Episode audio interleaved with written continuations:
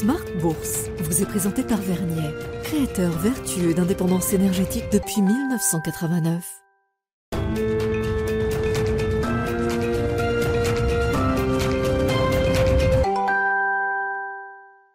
C'est reparti pour Smart Bourse, votre double dose quotidienne de marché en direct sur Bismart chaque jour à la mi-journée 12h30 13h et en fin d'après-midi la grande édition pendant une heure à partir de 17h rediffusée à 20h sur Bismart TV, émission que vous retrouvez chaque jour en replay sur bismart.fr et en podcast sur l'ensemble de vos plateformes. Au sommaire de cette édition ce soir, une semaine d'échéance pour les marchés financiers avec l'expiration prévue ce vendredi de différents produits dérivés et contrats futurs sur indice, une semaine avec des enjeux techniques euh, qui vont être importants, d'autant que le CAC 40 est entré en terre inconnue en franchissant le niveau symbolique des 7500 points. C'est un niveau qui est préservé pour l'instant cette fin de séance. Le CAC 40 s'affiche en, léger repli au démarrage de cette euh, semaine, autour des 7500 points toujours pour euh, l'indice parisien.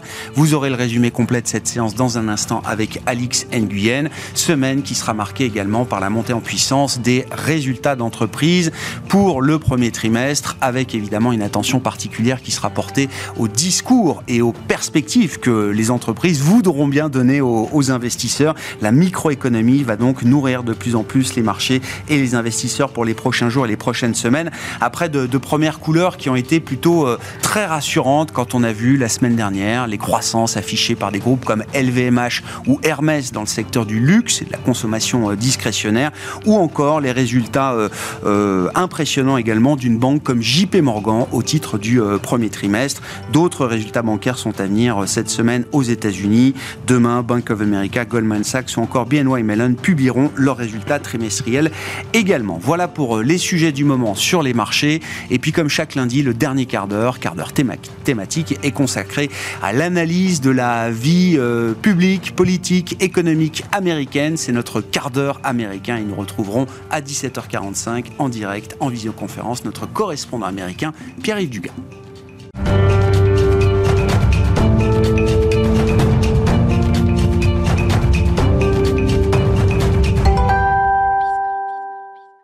D'abord, les infos clés du jour au terme, quasi terme de cette séance euh, en Europe avec vous, Alix Nguyen, le CAC 40 et les indices européens qui prennent une petite respiration avec une petite baisse à l'arrivée à la Bourse de Paris. Et oui, euh, prudence toute avant la publication euh, d'une flopée de résultats d'entreprises, dont ceux demain de Goldman Sachs et Bank of America. Plus tard, il y aura aussi aux États-Unis les publications de Netflix, Tesla, IBM ou encore Procter Gamble. En Europe, on attend Kering qui publiera vendredi. Sur le plan macroéconomique, deux responsables de la Fed, John Williams et Loretta Mester, doivent s'exprimer dans la semaine. On attend aussi le discours de Christine Lagarde. Et puis du côté des indicateurs seront publiées de nouvelles données sur l'inflation de mars et les chiffres de l'activité dans les secteurs manufacturiers et des services en avril et en zone euro, sans compter les chiffres du PIB chinois attendus demain. En attendant, les groupes chinois cotés à Wall Street, Alibaba, JD JD.com, Pinduo Duo sont en nette hausse grâce à un contexte d'optimisme quant à l'économie chinoise. La semaine sera marquée par la publication des premières enquêtes d'activité pour le mois d'avril. À ce titre, Alix, aux États-Unis, les investisseurs ont pris connaissance de l'indice Empire State pour l'activité manufacturière de la région de New York au mois d'avril et une hausse inattendue de cet indice. Oui, elle a enregistré une forte hausse quand le consensus tablait sur une baisse. Euh, plus exactement, il grimpe à 10,8 après moins 24,6 en mars. La composante des nouvelles commandes ressort à 25,1 et celle de l'emploi à 8. Et puis sur le front de l'activité euh, M&A, fusion-acquisition, on retiendra l'envolée du titre de Prometheus Biosciences, une biotech américaine. Oui, suite à l'annonce hier par Merck euh, de son rachat pour environ 10,8 milliards de dollars. Autre ambiance pour l'action Alphabet qui chute sous l'effet d'une information selon laquelle Samsung envisage de remplacer sur ses appareils le moteur de recherche sur Internet de Google par celui de Microsoft. Et puis, autre fait marquant ce jour, les actions de semi-conducteurs baissent. C'est le cas de celles d'ASML et ASM International. Euh, selon l'économique Daily News, le géant taïwanais de puces TSMC veut réduire les investissements dans les capacités de production. À noter euh, qu'ASML publiera ses résultats trimestriels mercredi matin. Euh, plus près de nous, Forestia commence bien l'année et confirme ses objectifs pour 2023. Sur les trois premiers mois de 2023, Forestia a dévoilé des ventes en progression de 29%. Son titre baisse en revanche en raison de l'abaissement de Barclays de son opinion. Et puis, toujours du côté des entreprises françaises, on retient que Renault connaît une croissance de ses ventes limitée, et ce, malgré le rebond des modèles familiaux. Au premier trimestre, la principale marque du groupe voit ses ventes de voitures particulières progresser d'1,8% sur un an. Et puis c'est suffisamment rare pour être noté, Alix, LVMH est de retour sur le marché obligataire. Et oui, pour la première fois en trois ans, LVMH entend émettre de la dette grâce à des résultats trimestriels bien au-dessus des attentes, cumulés à des conditions plus calmes sur le marché de crédit en Europe. D'après Bloomberg, la demande pour la première émission obligataire d'LVMH depuis trois ans aurait atteint plus de 3,6 milliards d'euros. LVMH souhaite placer au moins 500 millions d'euros de nouvelles obligations d'échéance 2025. Tendance, mon ami, chaque soir à 17h en direct, les infos clés de marché, le résumé de la séance avec Alix Nguyen dans Smart Bourse sur Bismart.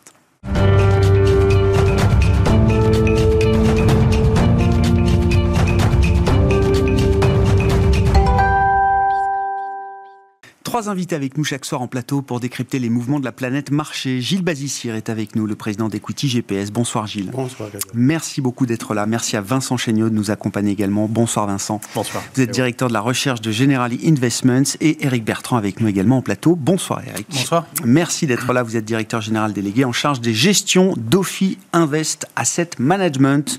Eric, peut-être quelques commentaires. Alors, quelques publications ne font pas la tendance des résultats du trimestre passé, bien sûr, mais on a eu quand même quelques poids lourds, euh, je le disais, dans le secteur du luxe, la consommation discrétionnaire, LVMH, Hermès la semaine dernière. On a eu euh, quelques premières banques majeures américaines, dont la première d'entre elles, JP Morgan, qui publiait ses résultats euh, vendredi. Ça donne un peu de couleur quand même pour des secteurs emblématiques. Le luxe, c'est important pour le CAC. Les banques, c'est important pour tout le monde d'une certaine manière. Est-ce qu'il y a déjà des premiers enseignements ou des indices, des indicateurs qu'on peut extrapoler un petit peu de ces euh, publications, euh, Eric bah, Il y a une très forte résilience au premier trimestre dans l'ensemble des entreprises. Donc ça, c'est un peu comme attendu. Sur, euh, sur, le luxe, c'est vrai que ça reste toujours assez, assez impressionnant. Et c'est d'autant plus porté en termes de cours boursiers que les taux d'intérêt commence à voir un peu le bout de la hausse, en tout cas à, aujourd'hui. Et, c'est vrai que ça crée vraiment des très grosses dichotomies sur notre marché action, on y reviendra peut-être, où on va avoir des, LVMH ou des Hermès qui, peuvent emporter une grande partie des indices compte tenu de leur poids, alors que typiquement les, banques européennes vont rester quand même un, peu en queue de peloton. Et euh, côté banque américaine, très, très, beau, euh, très beau résultat des banques, donc toujours content de savoir que les, grandes banques, comme les moyennes, nous ont inquiétés, les régionales sont, plutôt on track. Le, point qui était assez intéressant quand même, c'est qu'on euh, regardait si on commence à avoir un peu de ralentissement, un peu de mouvement à l'intérieur des, comptes, et force est de constater que la santé est toujours insolente si on veut vraiment regarder dans le détail, on commence à avoir un peu des hausses de provisions sur euh, des, des, crédits à la conso. Euh, qui témoigne d'une anticipation de ralentissement, mais quand on regarde dans les stats, pour l'instant, il n'y a absolument rien d'avéré. Mm. Et c'est un peu le sujet, c'est euh, combien de temps on va continuer de, entre guillemets, courir ou anticiper cette récession qui ne vient pas. Est-ce qu'on a été rassuré sur la question de la stabilité des dépôts bancaires? Aux États-Unis ou est-ce qu'il est trop tôt pour euh, tirer des conclusions, des, discours qui ont été apportés par les banques spécifiques? Il faut toujours être prudent. Euh, ce qui est assez surprenant, en fait, c'est qu'on on a entendu plusieurs choses et puis les chiffres arrivent avec du retard, mais on a vu une fuite des dépôts des banques régionales suite à l'inquiétude de la Silicon Valley Bank au début porté directement vers les grandes banques. Et là, on voit que le grand gagnant, en fait, c'est plutôt les inflows vers les, fonds monétaires américains, notamment ceux qui sont investis en treasuries, parce qu'on retrouve quand même des rendements absolus ou c'est de la dette d'État. Bon, alors, il y a le plafond de la dette et le CDS, euh, enfin la protection contre le défaut de l'État américain a augmenté à un plus haut de, quelques années récemment, mais mis à part cette charmante parenthèse, euh, on, sent bien qu'il y a quand même un, retour en grâce du fonds investi dans des titres clairs, lisibles et valorisés, et que finalement les dépôts des grandes banques n'ont pas tant profité que ça de la, fuite des banques régionales. Et ce mouvement, à, à, de ce ouais, mesuré. Et ce mouvement des dépôts vers les fonds monétaires, c'est quelque chose. Il y a encore du, du carburant? Il y a encore du grain à moudre de ce point de vue-là, ou est-ce que c'est un phénomène qui peut, j'allais dire, s'épuiser au bout d'un moment? Euh, alors, il y a eu un phénomène de stress clairement sur le, la façon dont les, les, les, banques régionales, donc surtout les banques en dessous de 250 milliards de, de, total bilan, ont, ont, géré les deux dernières années dans, leur, dans la façon de gérer leur bilan, qui n'a pas toujours été très lumineuse. Euh, donc ça, c'est une étincelle qui provoque une fuite. Ensuite, on regarde les supports court terme. Plus globalement, je pense que la, sortie de taux court très bas euh, remet dans l'équation et dans l'allocation, en période d'incertitude en particulier, mmh. euh, toute la, classe d'actifs monétaires. Bien sûr. Euh, tout simplement, quand on regarde l'ensemble des rendements absolus, hein, même si on ne sait pas très bien ce qu'il y a dedans, on se retrouve avec un taux court à, du 4, du 4,5, ça dépend ce qu'on achète exactement aux, aux US c'est une bonne situation d'attente, euh, sachant mmh. qu'on est sur un. Ah, mais c'est parfaitement rationnel. Hein. Et, donc, pour le coup, pour répondre, à, pour répondre à la question, je, suis pas, euh, je pense que c'est pas fini ces réallocations. Vincent, c'est un point clé, hein, effectivement, après les troubles bancaires du, du, mois de mars, les situations un peu spécifiques. On a le sentiment que globalement, le stress bancaire est quand même retombé d'un cran, mais tout le monde est très attentif à cette, cette crise du passif. C'est-à-dire la stabilité des dépôts, la viscosité des dépôts. Alors, euh, on, apprend également de nouvelles notions, le, le, bêta euh, également, quelle est la capacité des banques à retranscrire ou non les rémunérations qu'on peut trouver auprès d'une banque centrale aujourd'hui comme la Fed ou euh, la Banque Centrale Européenne. Comment vous analysez ce phénomène? Un mois après le choc SVB, signature aux États-Unis, la résolution Crédit Suisse en Europe Oui, alors on a effectivement des chiffres hebdomadaires euh, de la Fed sur tout ce qui est euh, euh, banque commerciale américaine, mais également sur les flux d'investissement. et c'est vrai que les tout derniers chiffres sont plutôt assez rassurants, c'est-à-dire qu'on a eu un engouement massif pour les fonds monétaires, en effet. 400 milliards de dollars de, flux entrants en 4 semaines, ce qui est considérable. Mais les chiffres de la semaine dernière marquent une accalmie très, très notable. Euh, et puis les, derniers chiffres de, la Fed concernant les dépôts euh, également sont plutôt rassurants. Donc ça, ça semble stabiliser. Ceci dit, euh, je voudrais, alors sans entrer dans des considérations trop techniques, mettre en avant des détails qui ont quelque peu amorti le choc pour les banques. parce que il faut garder en tête que c'est pas un pour un. Le fonds monétaire contre dépôt bancaire, c'est pas un pour un. C'est-à-dire que ce qui va dans les fonds monétaires peut retourner dans le système, en fait, euh, et, ne prive pas forcément les banques de liquidité. Ce qui est plus inquiétant, c'est quand les fonds monétaires placent leur argent auprès de la Fed. Et eh oui. Euh, Elles ont accès aux fenêtres de reverse repo, par exemple. Exactement. Mmh. C'est exactement ça. Et là, il y a eu euh, des, des, des, flux également très importants. Ça se calme également, mais le risque, il est là. C'est qu'effectivement, ces, ces, flux vers la Fed pourraient impliquer un, une baisse de la liquidité dans le secteur bancaire un autre élément qui a amorti le choc, c'est le fait que le compte du Trésor américain à la Fed a beaucoup baissé de l'ordre de 800 milliards euh, depuis 9 mois. Euh, en partie, c'est parce que le Trésor américain se prépare à la question du plafond de la dette euh, et donc emprunte moins et utilise les liquidités qu'il a à la Fed. Mais ça, en l'occurrence, ça implique un afflux de liquidités dans le secteur bancaire, très important également, qui a amorti le choc pour les réserves bancaires, pour la liquidité des banques.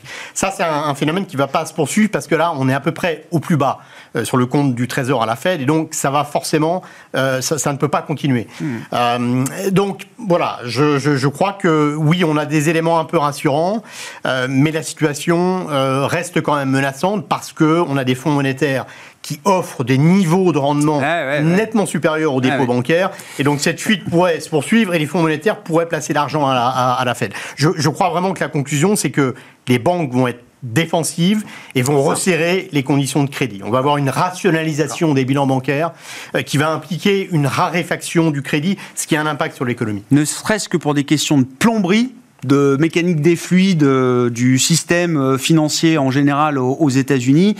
Là, L'enseignement, c'est que tous les senior loans officers des grandes banques vont être beaucoup plus prudents euh, à l'avenir. Absolument. Les banques protègent leur liquidité, rationalisent le bilan. On va suivre de très près euh, l'enquête euh, trimestrielle de la Fed auprès des banques, le Senior Loan Officer Survey, en effet, qui va être publié probablement début mai. Oui, qui devrait... juste avant le meeting, je crois. Hein. Je crois qu'ils auront peut-être connaissance Ils auront connaissance, en effet, et ça devrait indiquer un, un resserrement supplémentaire des conditions de crédit. Il est intéressant de noter noter que l'enquête auprès des PME aux États-Unis, publiée la semaine dernière, indique cette raréfaction du crédit déjà, puisque la, la, disponibilité du crédit bancaire a connu sa plus forte baisse mensuelle depuis 20 ans. Et donc déjà, les PME disent on a du mal à accéder au crédit. C'est un sujet qui est très spécifique US, où euh, on va retrouver, euh, peut-être sous des termes différents, euh, ce sujet en Europe également, question de la stabilité des dépôts, de la rémunération, etc. Alors, je pense qu'il y a quand même plus d'inquiétude sur les banques de taille petite et moyenne aux États-Unis qu'en Europe. Euh, où effectivement on a eu un relâchement de la réglementation aux États-Unis sous Trump, euh, ce qui ne s'est pas du tout produit en Europe. Donc on n'a pas, pas les mêmes inquiétudes. Ceci dit, euh, le fait est que euh, la, la, bataille pour les dépôts se produit également euh, en Europe. Il y a également une compétition qui vient des fonds monétaires, certes moins puissante qu'aux États-Unis, mais les banques européennes également vont faire preuve de prudence. On le voit déjà. si aujourd'hui vous voulez un crédit immobilier, par exemple, ah les conditions se sont sensiblement durcies et pas simplement en termes de prix, également en termes de conditions. Ouais. Que disent les ratings euh, d'equity GPS dans ce contexte? C'est toujours intéressant d'avoir cette rationalisation de la situation de marché avec vous. Euh, euh, Gilles, bah, sur la situation, on est parti sur les, banques. On pourra redire un mot tête du secteur du luxe, mais allons-y sur les banques et les bah, banques régionales américaines. nous, nous traduisons, on est tout à fait d'accord avec ce qui vient d'être dit, et on traduit ça en termes de de, de perspectives boursières avec un 4 sur 10 sur les banques américaines en général et avec une, problématique en effet focalisée sur les moyennes, sur les banques moyennes, qui en plus ont beaucoup d'autres problèmes que, que ce qui vient d'être mentionné. Hein. C'est vraiment... Euh, enfin, il semblerait que la concentration ne soit pas finie aux États-Unis sur tout ce segment-là. Et puis euh, le fait d'être, euh, avec d'avoir le comité de Bâle 3 de Bâle, donc qui disent que, qui poussent pour que Bâle 3 soit imposé en totalité euh, à ces banques, bah, ça laisse pas augurer d'évolution très, enfin, de, très belles perspectives pour les actionnaires. Hein. les banques, ces banques-là vont être, vont être gérées de façon sans doute beaucoup plus euh, dure, avec moins de dividendes, moins de croissance. Euh, euh, regardons ce qui s'est passé sur les banques C'est un nouveau monde. Vous êtes en train de décrire un nouveau monde et surtout un processus de rationalisation de ces banques moyennes américaines qui va s'étendre dans le temps. C'est quelque chose de long devant nous. Sans doute. Et puis, et, puis il y, a une problématique marketing aussi qui, qui est énorme. des banques qui s'appellent Bank of Ozark, First National Bank of, uh, of Trifouilly-les-Oies. Euh, si vous voulez, ça, avait un sens il y a 30 ans ou il y a 50 ans. Aujourd'hui, avec tous les, avec tous les clients euh, euh, qui sont sur Internet, ça n'a plus trop de sens. Hein. et les comportements sont beaucoup plus volatiles. Hein, et, donc, rassurer, rassurer les gens, je dirais maintenant, c'est assez différent de ce qu'il fallait faire il y a. Oui, c'est pas juste un nom et un une enseigne, quoi. Exactement. Euh, et, donc là, il peut y avoir un sujet de, migration plus durable et plus profond, un sujet quasiment démographique mmh. hein, euh, euh, et marketing pour ces banques-là. À l'inverse, et en revanche, sur les banques de la zone euro ou, européenne en général, on a un il qui est encore tout à fait constructif et qui, qui, laisse entendre en effet que bah, que, que, l'effet sur les banques européennes est moins important parce que bah, bah, d'abord les clients euh, sont beaucoup plus multibancarisés en, en zone euro, euh, ils sont beaucoup plus loqués euh, dans leur dans leur banque. et puis l'autre élément, c'est que le 3 bah, a été imposé, ça fait 15 ans, hein, et donc et donc c'est pas du tout la même situation, c'est pas du mmh. tout les mêmes bilans. et puis les banques européennes sont, elles commencent juste à profiter également de la normalisation des, du taux de dépôt en l'occurrence de la Banque centrale européenne. Exactement. Il y a un peu de décalage aussi entre la situation américaine et européenne. Il est beaucoup moins violente. Euh, donc, euh, Bon. Et sur le luxe, LVMH, Hermès, qu'est-ce que ça donne après les résultats Oui, alors on a, on, a des, on a des ratings entre 5 et 6 sur 10. Donc euh, on, pourrait on aurait pu s'attendre à des ratings beaucoup plus bas compte tenu de l'évolution des cours. qui a été absolument stellaire. Et, et sur ces boîtes-là, des ratings autour de 5 ou 6 sur 10 historiquement, ça a été associé avec des performances boursières ultérieures des titres à deux chiffres. Mmh. hein, entre 10 et 20% euh, alors bien sûr, la composition de nos ratings est, est, déséquilibrée entre le sous-score de valorisation qui est faible, donc peu attractif historiquement, mais un sous-score de dynamique des perspectives relatives qui est juste extraordinaire. Euh, et donc ça fait une moyenne tout à fait constructive en fait hein, sur ces valeurs-là qui en plus euh, doivent bénéficier probablement d'une espèce de flux ou ont bénéficié peut-être, je ne sais pas dans quelle mesure ça va être durable, mais ont dû bénéficier d'un flux défensif en dehors des marchés émergents et de la Chine ou de l'Asie et vers des valeurs sensibles à, je comprends. sensibles à cette géographie et à ce thème, mais avec des gouvernances plus occidentales et plus protégées. Ça nous amène à, dire un mot du, CAC 40 spécifiquement. Euh, Eric, est-ce que le CAC est un ovni?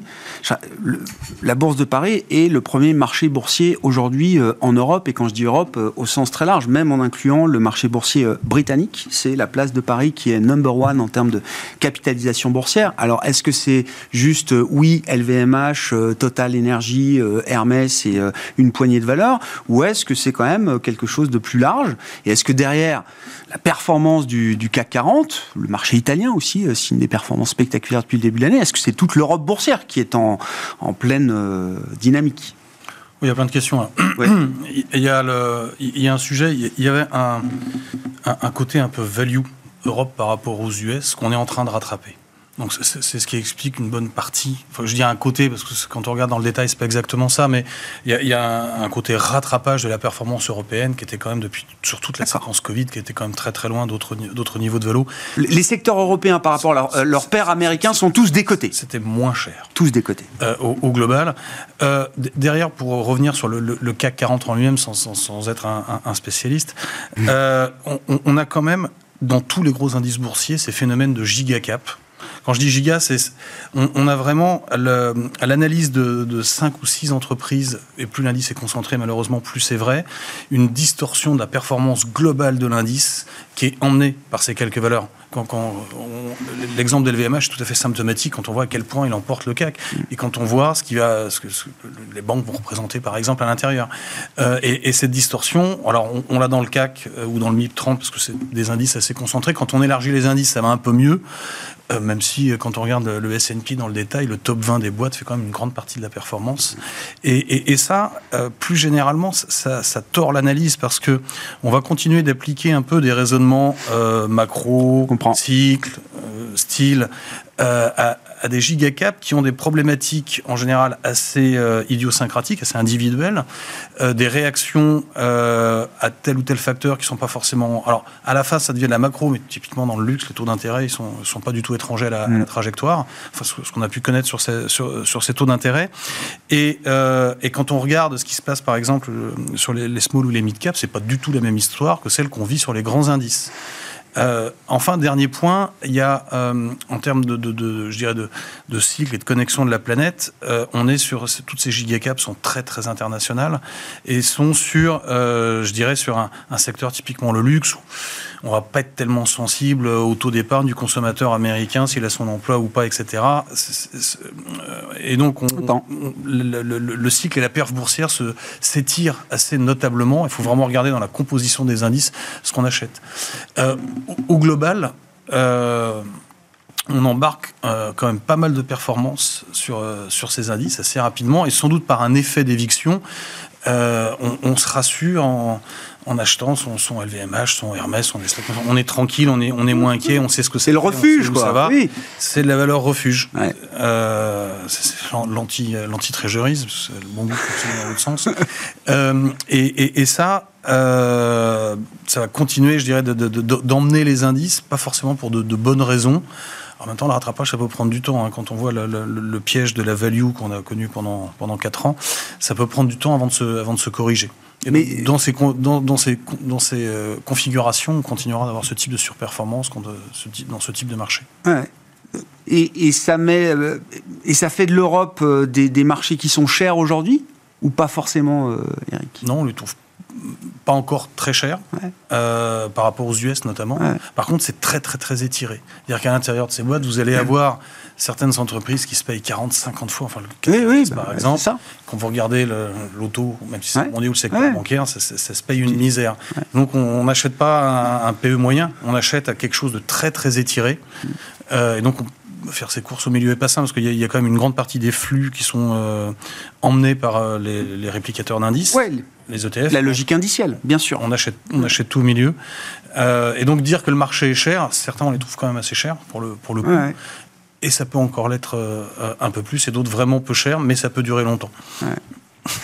Sur euh, les, les enseignements macro, peut-être, alors je, partant de LVMH et Hermès, euh, je voulais qu'on dise peut-être un mot de la dynamique euh, chinoise, Vincent, puisqu'on aura euh, la nuit prochaine pas mal d'indicateurs euh, euh, spécifiques pour le mois de mars, et puis le chiffre de croissance global pour le premier trimestre pour l'économie chinoise, qui sera évidemment forcément meilleur que les trimestres précédents. On était sur une croissance nulle officiellement au quatrième trimestre euh, 2022 euh, en Chine. Bon, le, lien est assez facile, mais oui, on parle d'une reprise, d'une réouverture sanitaire et d'une reprise de la consommation en Chine. LVMH, Hermès et d'autres semblent indiquer que oui, ça se passe bien pour eux, en tout cas euh, du côté de la consommation euh, chinoise. Est-ce qu'on peut aller au-delà de simplement euh, les messages spécifiques qui ont été envoyés par ces groupes-là aujourd'hui, Vincent? Oui, en, effet. Bon, il, faut rappeler d'abord que si les, les marchés d'actions euh, ont performé aussi bien cette année, euh, vous avez parlé de la, la France et de l'Italie en particulier, bon, c'est d'abord parce que euh, l'économie surprend positivement. Euh, l'économie a été remarquablement résiliente, plus je dois dire que je ne l'aurais pensé. Euh, et il y a un optimisme général, un sentiment économique qui s'est fortement repris. Alors la réouverture de la Chine, clairement, avec euh, le, changement complet de, de politique Covid, a participé à cet euh, optimisme. Et ça va être reflété dans les chiffres du premier trimestre. On attend une croissance autour de 4% en glissement annuel, euh, qui va euh, confirmer la reprise qu'on voit, par exemple, dans les PMI, notamment dans, dans le secteur des services. Alors, le secteur manufacturier est un peu plus faible parce que, globalement, le secteur manufacturier est plus en souffrance euh, est plus exposé euh, à, à la forte hausse des, euh, des taux d'intérêt globalement. Euh, mais la reprise en Chine est déjà manifeste et va se confirmer. On peut même penser que le, le deuxième trimestre sera encore meilleur. Euh, donc ça, c'est clairement un point positif. On attend pour cette année une croissance proche de 5,5% en Chine contre euh, 3% si je me souviens Ouais, bien ouais. l'année dernière. Donc c'est une amélioration euh, très euh, Notable. Très notable. Qui est déjà dans les cours encore une fois, quand on voit le- la performance du CAC 40, on Ouais. imagine que la réouverture de la Chine n'est pas, euh, est pas anodine dans la performance du, du CAC 40. Le marché a déjà anticipé euh, toute l'histoire de la reprise de la consommation chinoise ou est-ce que c'est un phénomène qui peut encore euh, apporter de la surprise? Je pense que c'est pas mal dans les prix. Alors, il est toujours facile d'expliquer euh, ex post ce qui s'est passé. Euh, c'est sûr que les surprises économiques, globalement, donc on a des indices de surprise qui mesurent les écarts des publications par rapport aux anticipations du marché. Ces indices de surprise économique euh, sont très élevés et commencent à se replier. Donc, je pense que on a emmagasiné maintenant beaucoup de, de bonnes nouvelles. Et ces indices de surprise sont également très élevés en Chine. Donc je pense qu'on a beaucoup de bonnes nouvelles. Le positionnement est un autre facteur. Les investisseurs étaient très défensifs euh, il y a 3, 3, 3 6 mois.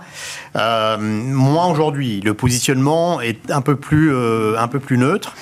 Euh, voilà, on a eu des éléments techniques qui ont également favorisé la, la- la hausse du marché. Par exemple, des rachats très nettement supérieurs aux émissions euh, d'actions. Donc ça, c'est un élément technique favorable. Donc voilà, on, on a beaucoup de bonnes nouvelles, je pense, euh, dans, dans les prix.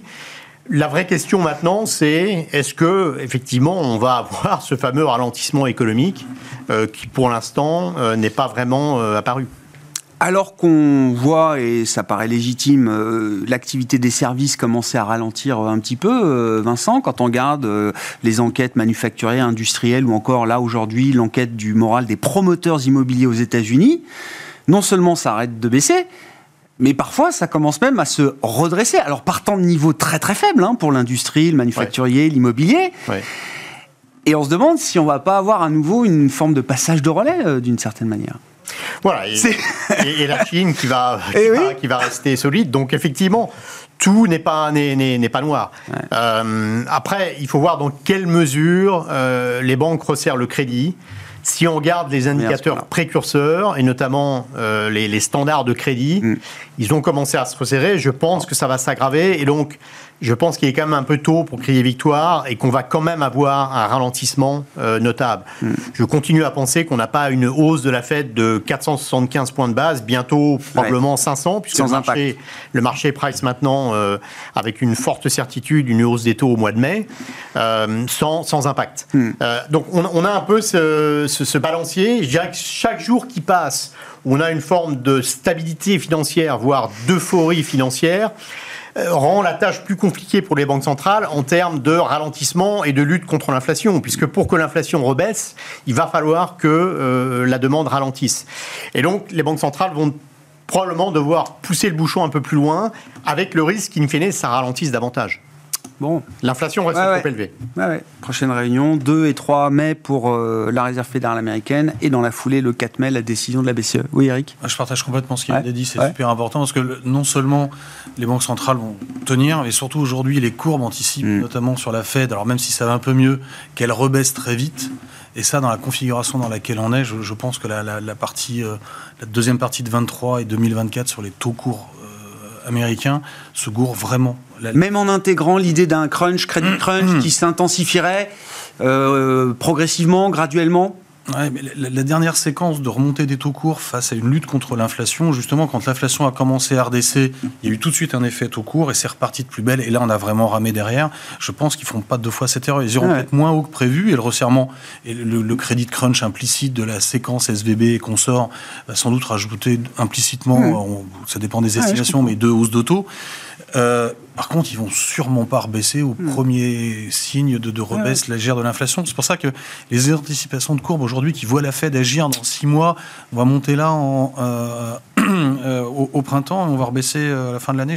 C'est des anticipations qui ont été réactivées pendant la crise bancaire, hein, notamment, hein, parce que c'est un moment le marché achetait le schéma higher for longer, c'est-à-dire que c'est une idée qui commençait à passer. 24, très vite en 24, ça rebaissait. Il y a ouais, ouais, de ah taux, bah mais auquel cas, si y a rebaisse de taux, c'est que ça ralentit. Et si ça ralentit, pour le coup, les prévisions de bénéfices et les multiples equity côté américain sont sans doute un peu trop optimistes. Il y, a, un des deux marchés qui a tort. Plus la baisse de taux est, est pricée loin dans le marché obligataire, euh, plus ça reste favorable pour les marchés actions, quoi.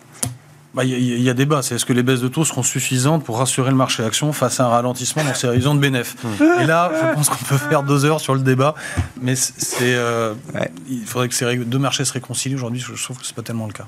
Bon, sur ces considérations, euh, Gilles, et puis euh, un mot des émergents aussi peut-être, parce que c'est vrai qu'on parle de, la Chine, de la reprise de consommation en Chine. autant on le voit chez LVMH et Hermès, désolé, je suis un peu obsessionnel là-dessus Autant on a l'impression qu'on le voit un peu moins dans les indices actions des marchés euh, chinois. Sans doute, sans doute. Nous, on a 9 sur 10 hein, ah. en rating euh, sur, le, sur la Chine. Mais par contre, on a un sentiment de marché en, gros un reflet de, des flux euh, entrants et sortants, euh, qui sur la Chine est, pas encore positif, alors qu'il est redevenu très positif sur les marchés développés. Et, euh, donc, donc on a l'impression que la géopolitique a pu jouer un rôle. et, et, pour un grand et pour de grands allocataires d'actifs à très long terme, c'est peu, souvent occidentaux, euh, qui ont le monde comme terrain de jeu, mhm. euh, terrain d'allocation. C'est, à, moyen terme, ça peut devenir compliqué de justifier des allocations élevées dans certaines zones euh, aujourd'hui, compte tenu du climat géopolitique. Donc, alors c'est, donc donc c'est, une forme de mismatch. Alors, ça veut dire aussi que il y a potentiellement pas mal de mauvaises nouvelles qui sont pricées dedans. Euh, dans les cours. Et euh, dans l'hypothèse où, mais euh, là je, je, laisse, je ne suis pas un géopoliticien, dans l'hypothèse où on a des raisons de penser que les choses vont s'améliorer, entre, à court terme, hmm. euh, ou se détendre à tout. Se stabiliser, ou se stabiliser, ou arrêter de se dégrader. Euh, on pourrait avoir une risée euh, possiblement importante. Je rappelle à ce sujet, sans être géopoliticien, qu'il y a des élections à Taïwan. Taïwan 2024. voilà, et qu'il y a deux partis à Taïwan, le Kuomintang, plutôt pro-chinois, hein, historiquement, et le parti équivalent d'un parti démocrate, euh, historiquement plutôt pro-occidental assez proche de la Chine et, appartenant au monde euh, développé. Est-ce que le Japon est un bon marché pour euh, jouer également la reprise d'activité en Chine Alors au niveau d'allocation d'actifs top-down, pas vraiment. On a 1,7 sur 10 hein, seulement sur le Japon. Historiquement, ça, ça a été le corollaire a été de... Enfin, ça, appeler des performances très légèrement négatives ultérieures, performances ultérieures mmh. sur le, marché dans son ensemble. Ça ne veut pas dire qu'on a des, c'est le même rating sur toutes les valeurs. Hein. Il y a il y, a, pas mal de valeurs japonaises qui nous paraissent très intéressantes, notamment les très internationales, notamment les, valeurs tournées vers l'automatisation. Hein, c'est que le, Japon est en crise démographique pour longtemps, euh, euh, et, donc tout ce qui est lié au remplacement de, des hommes par les machines et par l'automatisation, ils sont culturellement et forcés d'ailleurs euh, par leur politique migratoire très restrictive de, de, travailler beaucoup là-dessus, et donc ça donne des boîtes qui sont parmi les meilleurs du monde dans leur domaine et très international. Donc il y a, des valeurs japonaises qu'on aime bien, si nous, mais néanmoins en termes d'allocation d'actifs global, on trouve qu'il y a mieux à faire ailleurs. Pourtant, j'ai jamais autant parlé du Japon que depuis 3 ans ou 5 ans. Enfin, c'est à peu près tous les, tous les 3 ou 4 ans ou 5 ans que ça, revient sur la table. Mais il y a quand même beaucoup d'exemples d'investisseurs anglo-saxons euh, assez emblématiques, du Elliott, du Warren Buffett, qui font des calls euh, sur le Japon là depuis euh, quelques jours, quelques semaines, quelques mois. Je sais pas, est-ce qu'il y a une opportunité? Est-ce que c'est pour un gérant un peu global? Est-ce que c'est un marché qui se regarde? Est-ce que ça reste du satellite forcément? Euh, Ou est-ce que là, il y, a, quelque chose de particulier en ce moment au Japon, euh, Eric? Euh, moi, j'ai toujours un sujet un peu sur la banque centrale du Japon. Bah justement, le changement, la passation de pouvoir se fait en ce moment et, en douceur. Et en douceur. et, ça. Et, en douceur. Et c'est vrai que il n'y aura pas de révolution. l'impression d'avoir. on s'attendait. Il y, a, encore trois mois, on s'était dit le, toutes les banques centrales ont bougé. C'était une crainte, c'était un risque. Partout on va finir la séquence, sur un nouveau gouverneur, ça va changer. Il ne s'est rien passé, en fait, sauf de, de, vraiment significatif. Euh, j'ai l'impression d'avoir un peu une épée de Damoclès. Alors, certes, ils ont tellement attendu les rondelles euh, inflationnistes euh, depuis que je bosse, je crois. Euh, donc, ans. Je pense qu'ils vont prendre leur temps. Il y, a, un peu d'euthanasie du rentier pour faire baisser le ratio de dette sur PIB, qu'on va pouvoir leverager un certain temps. Ils ne sont pas pressés de tuer l'inflation, quoi. Le peu d'inflation qu'ils ont aujourd'hui. Mais, mais, ça devient forcément au bout d'un moment toujours un sujet. Euh, et donc l'avoir devant, je préfère l'avoir derrière moi plutôt que, que, devant moi. Hmm. Euh, et ce malgré le, dynamisme euh, évoqué sur, le, sur, la zone et en particulier à cause du voisin chinois. Mais un petit peu de prudence de ce point de vue-là. Bon, je ne sais pas, c'est vrai que c'est un sujet qui paraît parfois un peu loin, euh, mais euh, on peut en dire un mot, Vincent. Il se passe des choses au Japon, euh, les salaires augmentent, les investisseurs anglo-saxons un peu activistes se retrouvent dans des sociétés japonaises toujours très décotées. Ça a toujours été le cas. je vois quand même plus de la moitié du Topix, des boîtes du Topix se traitent sous la book value. C'est le genre de truc, ça met des petits warnings quand même sur la carte mondiale de, de l'investissement. Et il y en a qui y vont aujourd'hui. Alors bon, est-ce que c'est un vrai ou faux départ? Je sais pas, mais en tout cas, c'est un sujet qui fait parler. Oui, en effet, non, mais c'est un marché qui est très bon, c'est très bon marché depuis ah bah. longtemps. Euh, mais on a un peu de mal à voir quels sont les, triggers, les facteurs qui pourraient déclencher une forte, euh, une forte reprise. Mais c'est vrai que la valorisation reste plutôt basse. Et c'est vrai qu'également, si vous investissez euh, non couvert en change, ah, le yen est plutôt également bon marché. C'est-à-dire que si effectivement on avait une hausse de l'aversion pour le risque, parce qu'on a quand même même si l'ambiance est quand même très positive, on a quand même des facteurs de risque qui sont très importants. Euh, ça pourrait bénéficier d'une euh, effectivement d'une fuite. Euh, vers, la, qualité et le, yen en, bénéficierait. Donc effectivement, après c'est une économie qui souffre toujours structurellement euh, d'un excellent d'épargne privée, mmh. euh, consommateur, mais surtout euh, entreprise. Et donc la question est celle-ci comment est-ce qu'on peut arriver à redynamiser la, consommation, l'investissement déjà élevé, mais, mais, mais l'excès d'épargne est très très important. Oui, du point de vue des entreprises, ce qui est fascinant, c'est de voir que l'opérateur boursier de Tokyo, le Tokyo Stock Exchange, est en, en politique de name and shame des entreprises qui sont structurellement décotées sous la book value et qui n'agissent pas assez justement pour euh, ou retourner plus de cash aux actionnaires ou allouer différemment leur euh, cash euh, dans les possibilités qu'elles ont. Quoi. Il y a un vrai euh, push de, de, ce point de vue-là. Matière première, Vincent, il faut en dire un mot aussi, parce que c'est vrai que le, mois d'avril de, marque peut-être un, petit changement, notamment quand on regarde les cours du pétrole qui baissaient depuis plusieurs mois. Il y a eu la décision surprise de l'OPEP de couper à nouveau après la coupe qui avait été annoncée déjà euh, au mois d'octobre, alors qu'on est tous en train de constater, de, de vivre sur l'espoir de la désinflation est-ce qu'il y a là euh, les germes d'un petit grain de sable euh, qui pourrait venir euh, faire dérailler le. Je, pense qu'il faut regarder ça très près, en effet. Alors, la décision de, de l'OPEC a eu un impact positif sur le prix du pétrole, mais pas non plus euh, massif. Euh, mais c'est vrai que si vous regardez l'indice euh, matière première de Bloomberg, par exemple, de façon plus générale, au-delà du pétrole, c'est vrai qu'on était dans une tendance baissière qui, à mon avis, a, a très fortement participé à cette résilience de l'économie dont je parlais plus tôt. Alors c'est vrai qu'il y a également la politique économique, euh, monétaire et fiscale pendant Covid, où on a énormément distribué. Il y avait un excès d'épargne qui a également contribué à la, à la bonne tenue de la consommation globalement, mais également cette cette baisse du prix des matières premières et de l'énergie euh, qui effectivement euh, a vraiment été une bouffée d'oxygène pour les entreprises, pour les consommateurs. Et là, si vous regardez ces indices de matières premières, en fait, on était dans un canal baissier qu'on vient de casser mmh. à la hausse. Euh, et ça, c'est un signal qui clairement euh, mérite euh, une attention particulière parce que pour le mix croissance-inflation, c'est très important. si vous avez une accélération à la hausse, ça dégrade la croissance, ça fait pousser l'inflation à la hausse. Ça ne plaît pas aux banques centrales. Et donc, ça peut vraiment changer euh, l'ambiance qui, effectivement, a été remarquablement positive. Et déjà, ça change la perception. Je, regardais l'enquête du Michigan euh, auprès des ménages américains pour le mois d'avril, qui a été publiée vendredi, qui mesure différentes choses, le moral du consommateur américain, mais aussi les anticipations des ménages sur l'inflation à un an et cinq ans. Euh, la remontée est spectaculaire. Hein. D'un mois sur l'autre, on prend 100 points de base sur les attentes d'inflation des ménages à un an. C'est pas forcément la réalité, mais ça donne une mesure de la perception quand même qu'a euh, qui a marqué une rupture euh, au mois d'avril. Et ce sont des choses que les banquiers centraux regardent. Alors, les euh, anticipations d'inflation telles qu'elles sont mesurées par le marché n'ont pas remonté aussi euh, fortement. Mais effectivement, les banques centrales regardent ça, regardent également l'assouplissement des conditions financières. Et tout ça ne fait pas le jeu du, ralentissement de l'inflation. Je rappelle que l'inflation reste trop élevée. Mmh. Le, si vous regardez le, le core PC aux États-Unis, 4,6.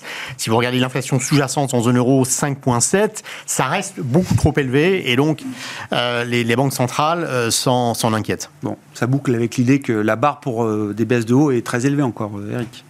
Oui, c'est ce que vous disiez. Ce sera plutôt plus que moins. Et malheureusement, pour ces, corps ici qui sont portés pour en partie par les salaires, je ne crois pas que ça se calme naturellement sans un ralentissement, voire une récession. Donc, il c'est une question de temps et de résilience de l'économie face au banquier central, mais il faudra vraiment appuyer sur le frein, car dans la durée, même si je pense qu'ils ne sont pas très pressés, ils veulent quand même clairement revenir. Euh, et, un, point qui est important, c'est qu'il y a les anticipations du consommateur, mais dans les anticipations de la courbe, quand on regarde les inflations attendues par le marché à 5 ans, à 10 ans, voire même à 5 ans dans 5 ans, pour enlever les effets très courts qu'on peut avoir induits notamment par le prix du pétrole, pour l'instant, il y a une totale crédibilité du banquier central. Alors, ça c'est un peu, c'est un peu décalé par rapport au pré-Covid, mais globalement, on fait confiance au banquier central pour que d'ici 5 ans, on revienne dans des zones acceptables d'inflation. Euh, il faut, ça c'est vraiment à surveiller parce qu'il y a une, il peut y avoir une perte de ah confiance et de crédibilité du banquier central à cet endroit-là. Euh, mais ça, on est. C'est la grande victoire de 2022 du front-loading d'avoir euh, réancré des anticipations d'inflation, alors qu'avait commencé à bouger, mais c'était, euh, oui, euh, mois de mars 2022. Hein, c'était, voilà. Mais, et dès le mois de mars 2022, le discours de la Fed a tué et réancré les anticipations. Au risque, ils l'ont dit à Jackson Hole, au risque de, de faire des choix douloureux, hein, c'est le terme de, ah Powell sur, les, sur la croissance. Bon, logique d'investissement. Euh, que deviennent les pays triple A+, dans ce, dans ce monde un peu complexe euh, aujourd'hui euh, Gilles, c'est votre euh, dada, les triple Oui, alors c'est un de nos dada, on en a beaucoup. non, mais c'est un bon thème. Oui, c'est un bon thème. Oui, alors donc, je, rappelle que c'est un, un, thème qui est propre à Equity GPS en termes de nomenclature et qu'on a... Oui, c'est pas les ratings des agences. Pas seulement. on a une quinzaine de critères différents qui identifient au sein des pays développés des euh, qui constituent des terreaux particulièrement attractifs pour le développement d'entreprises saines, de qualité, rentables, avec du pricing power et largement internationalisé, qui capturent une part euh, anormalement élevée de la croissance mondiale. Par rapport à leurs concurrents situés dans des pays plus difficiles, plus instables, etc. Et, donc, les, et ça représente à peu près 20% de la capitalisation boursière mondiale. Enfin, on s'est arrêté à 20% de la capitalisation. Oui, donc c'est un bel univers d'investissement. Un magnifique univers d'investissement. Et alors, cet univers est un peu cher. Euh, en fait, euh, et on, euh, comme si on, le, le, marché commençait à pricer la qualité vue de ce prisme-là. D'accord. la prime pour la qualité augmente. Voilà. Et donc, donc historiquement parlant, on a pu avoir des, des points d'entrée beaucoup plus attractifs euh, sur, euh, sur ces marchés. Hmm. Euh, là encore, ça c'est une vision très générale. Au sein de ça, au sein de, quand on regarde au niveau granulaire, et nous c'est ce qu'on c'est ce qu'on fait bien sûr. sur 80% de la, 95% de la capitalisation mondiale. Là, on a des dispersions en termes de rating et des choses très très attractives, en particulier dans des secteurs très sensibles au taux. Une des, une des raisons derrière euh, la, risée des marchés euh, récemment, c'est la baisse des taux longs. Et on ne manque pas d'idées de croissance très longue. D'accord à la fois sur les marchés, euh, sur le marché aujourd'hui, des entreprises déjà matures, mais également euh, les, entreprises de demain, euh, notamment en termes de tout ce qui est révolution mmh. énergétique, lutte contre, le changement climatique. Il y a des thèmes séculaires là qui sont et qui vont et, des repères importants et qui vont devoir être financés. Mmh. Est-ce qu'on a envie de reprendre de la duration justement dans ce contexte de marché aujourd'hui, Vincent? Plutôt. Euh, encore une fois, je pense que pas mal de, bonnes nouvelles économiques sont, sont, dans les prix. Donc, si on venait à être euh, déçu, les taux longs pourraient baisser, notamment aux États-Unis. On est hmm. plus confiant sur le potentiel de baisse des taux longs américains que les taux longs euh, européens. La BCE est condamnée à continuer un peu, alors que la Fed pourrait peut-être se mettre en pause pour voir voilà, il y, a un décalage euh, temporel et puis la, la, la, Fed a beaucoup plus monté, donc si euh, les hmm. choses devaient mal se passer, il y a également beaucoup plus de, de potentiel de baisse, notamment, alors je partage l'idée qu'effectivement l'inflation reste trop haute, mais si on avait un accident financier, on sait que les banques centrales euh, feraient ce, ce qu'il faut. Donc oui, je pense qu'il y a de la place pour que les taux longs américains reculent, malgré une inflation qui reste trop élevée. Ouais. Comment vous résumez l'équilibre en matière d'investissement aujourd'hui euh, chez Ophi Invest AM euh, On est content d'avoir retrouvé des taux d'intérêt. Ouais. et, et, un point qui est intéressant sur le crédit, ça faisait très longtemps qu'on n'avait pas cette compression euh, entre les spreads et les taux. Ça veut dire que la classe d'actifs est, réabordée en taux absolu. C'est-à-dire que les taux baissent, on remet un peu de spread, les taux remontent, on enlève un peu de spread. Et, ça, euh, je dirais qu'on est à nouveau, on est enfin payé pour notre risque. Alors c'est un peu trivial, mais enfin, ça fait un certain temps que non, mais c'est en répression financière. post la crise d'endettement majeure de, de 2008, c'est assez sain et ça crée une vraie concurrence aux autres classes d'actifs. Euh, et c'est vrai que le, portage, ça redevient intéressant et la composante taux euh, du portage, pour le coup, redevient assez protectrice si ça se passe pas bien. Euh, puisque effectivement, si on, a, si on a un choc assez violent, en particulier aux US, il y a de la place pour que ça, ça rebaisse pour protéger son portefeuille, et même y compris du haut rendement dont on peut craindre qu'il souffre à l'occasion d'un ralentissement. Bah, 8 de rendement, on est payé pour attendre. Merci beaucoup, messieurs. On s'arrêtera là pour euh, ce soir. Merci d'avoir été les invités de Planète Marché en plateau. Éric Bertrand, Ophi Invest Asset Management, Vincent Chéniaud, General Investments et Gilles Bazissir, Equity GPS. L'analyse de la vie politique, économique américaine par Pierre-Yves Dugas, c'est chaque lundi dans le quart d'heure thématique de Smart Bourse qui devient notre quart d'heure américain et qui nous permet de retrouver notre correspondant américain. Pierre-Yves, bonsoir et bienvenue. Merci beaucoup d'être d'être avec nous. Même dix jours après la euh, tournée d'Emmanuel Macron euh, en Chine, la visite d'Emmanuel Macron en Chine, il faut en reparler, euh, Pierre-Yves, d'autant que lundi dernier était le lundi de Pâques et que nous ne nous sommes pas parlé à cette occasion. Il n'y avait pas d'émission et je le rappelle. Mais dix jours après, le sujet de la visite d'Emmanuel Macron reste un sujet euh, important vu de Washington.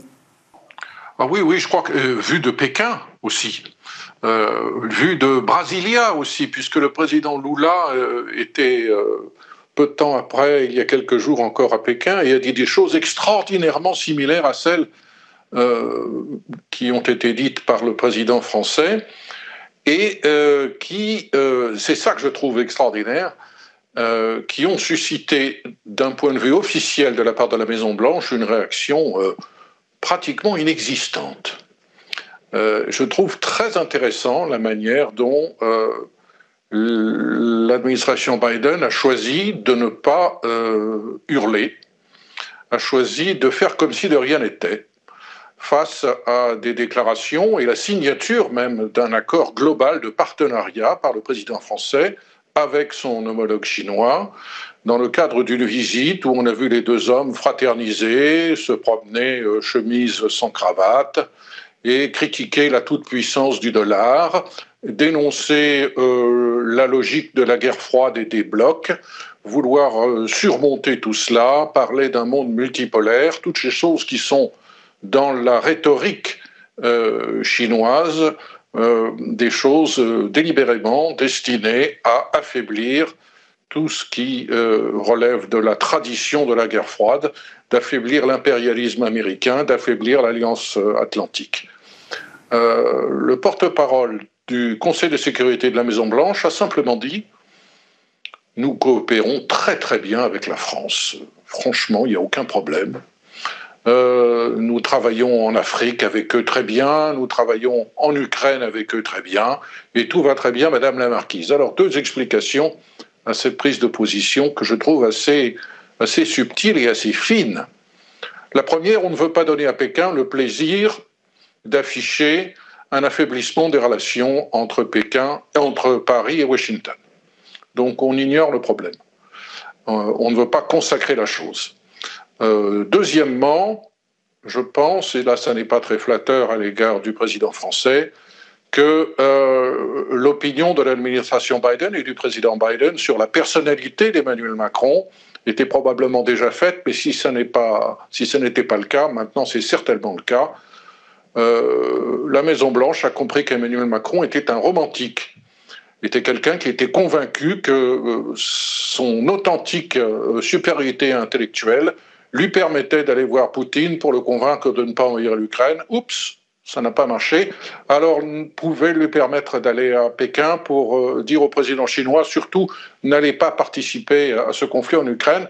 Euh, Joe Biden ne se fait absolument aucune illusion. En revanche, en revanche, au Congrès, euh, on a beaucoup entendu Marco Rubio, qui est quand même le républicain le plus important au Sénat, au comité des affaires étrangères, mais il y en a eu d'autres, sans oublier le président Trump, qui a carrément dit que Emmanuel Macron était allé embrasser le postérieur euh, du président chinois.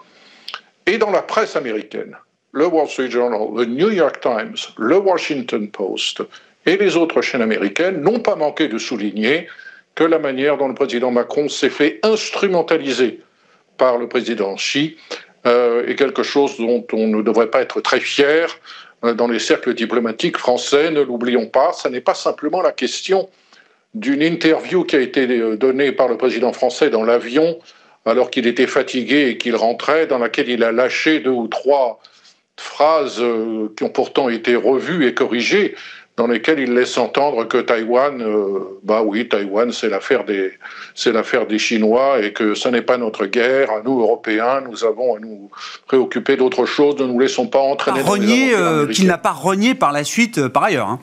Exactement. Donc ça n'a pas, ça n'a pas beaucoup plu à Taipei, ça a beaucoup plu à Pékin. Mais c'est tout le voyage du président Macron qui, qui a laissé beaucoup d'Américains pantois. Qui est Jack Teixeira, euh... Pierre-Yves? On a découvert son nom, je crois, c'était la semaine dernière, hein, un nom qui a fait les gros titres, j'imagine, de tous les journaux euh, américains, puisque Jack Teixeira, qui est un, jeune Américain, euh, visiblement se retrouve alors au cœur d'une affaire assez spectaculaire de leak, de fuite de documents émanant du Pentagone. Jack Teixeira, 21 ans, euh, est rentré euh, dans la garde nationale, dans l'armée de l'air euh, du Massachusetts en 2019. C'est un petit technicien des réseaux qui, semble-t-il, s'ennuie beaucoup, qui passait beaucoup de temps sur une plateforme Internet, un forum d'échange et de discussion, un chat room, avec des gens encore plus jeunes que lui, et qui, pour les impressionner, se faisait appeler The OJ, ce qui veut dire en argot le, euh, l'originateur, euh, qui, pour mieux les impressionner, euh, a commencé à poster dans ce forum euh, il y a plusieurs mois, des documents ultra secrets, relatifs non seulement à, l'analyse que font le Pentagone et le département d'État des mouvements de troupes en Ukraine, mais également de communication diplomatique impliquant euh, les, plus, les plus importants dans la diplomatie mondiale, notamment le, secrétaire général des Nations Unies et, bien d'autres. Et en publiant euh, dans ce chat room plus il publiait ces informations ultra secrètes qu'il photocopiait, ces documents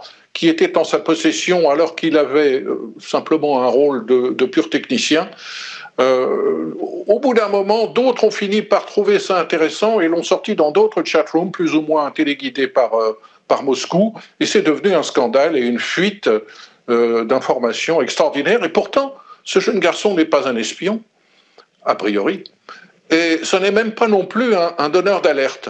Euh, il avait besoin de, se mettre en valeur, semble-t-il. Maintenant, il est en prison. Il va au moins passer 15 années en prison, euh, si ce n'est plus. Et c'est une source d'embarras pour le Pentagone qui euh, révèle ainsi que tous les mécanismes de contrôle de l'information ultra secrète qui ont été mis en place après l'affaire Snowden, qui remonte quand même à 2013, finalement, n'ont servi à rien et le Congrès va se pencher très sérieusement là-dessus. Le sénateur Lindsey Graham l'a dit, il faut que des têtes tombent.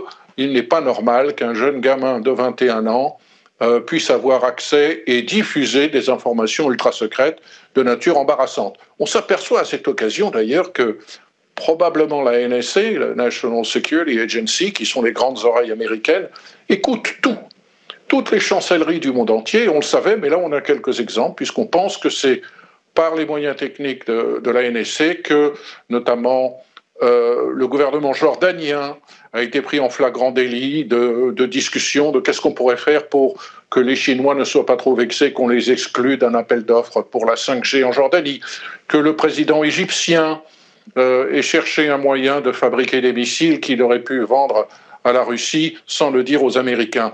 Bref, des choses assez explosives et assez embarrassantes.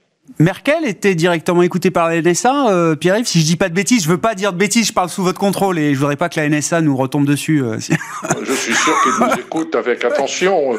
Merkel, euh, Nicolas Sarkozy, tout le monde est écouté. Tout le monde est écouté. Il faut être très prudent. Vous savez ce qu'on fait Une anecdote. Vous savez ce que l'on dit à un représentant du gouvernement américain qui se rend en visite à Paris dans le cadre de, l'exercice de ses fonctions. Au moment où vous atterrissez à Roissy-Charles de Gaulle, vous éteignez votre téléphone américain et vous enlevez, vous enlevez la carte SIM et vous enlevez la batterie du téléphone.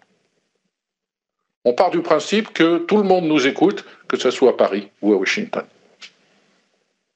Si on est ravi en tout cas de pouvoir vous écouter, vous, le lundi à 17h45 en direct dans ce quart d'heure américain de Smart Bourse, rediffusé à 20h45 lors de la rediffusion de l'émission à partir de, 20h. Retrouvez euh, évidemment ce quart d'heure américain chaque semaine en replay sur bismart.fr et en podcast sur l'ensemble de vos plateformes. Pierre-Yves Dugas, merci beaucoup Pierre-Yves. À lundi prochain et voilà donc la fin de cette édition euh, ce soir. Nous nous retrouvons nous demain à 12h30 en direct sur Bismart.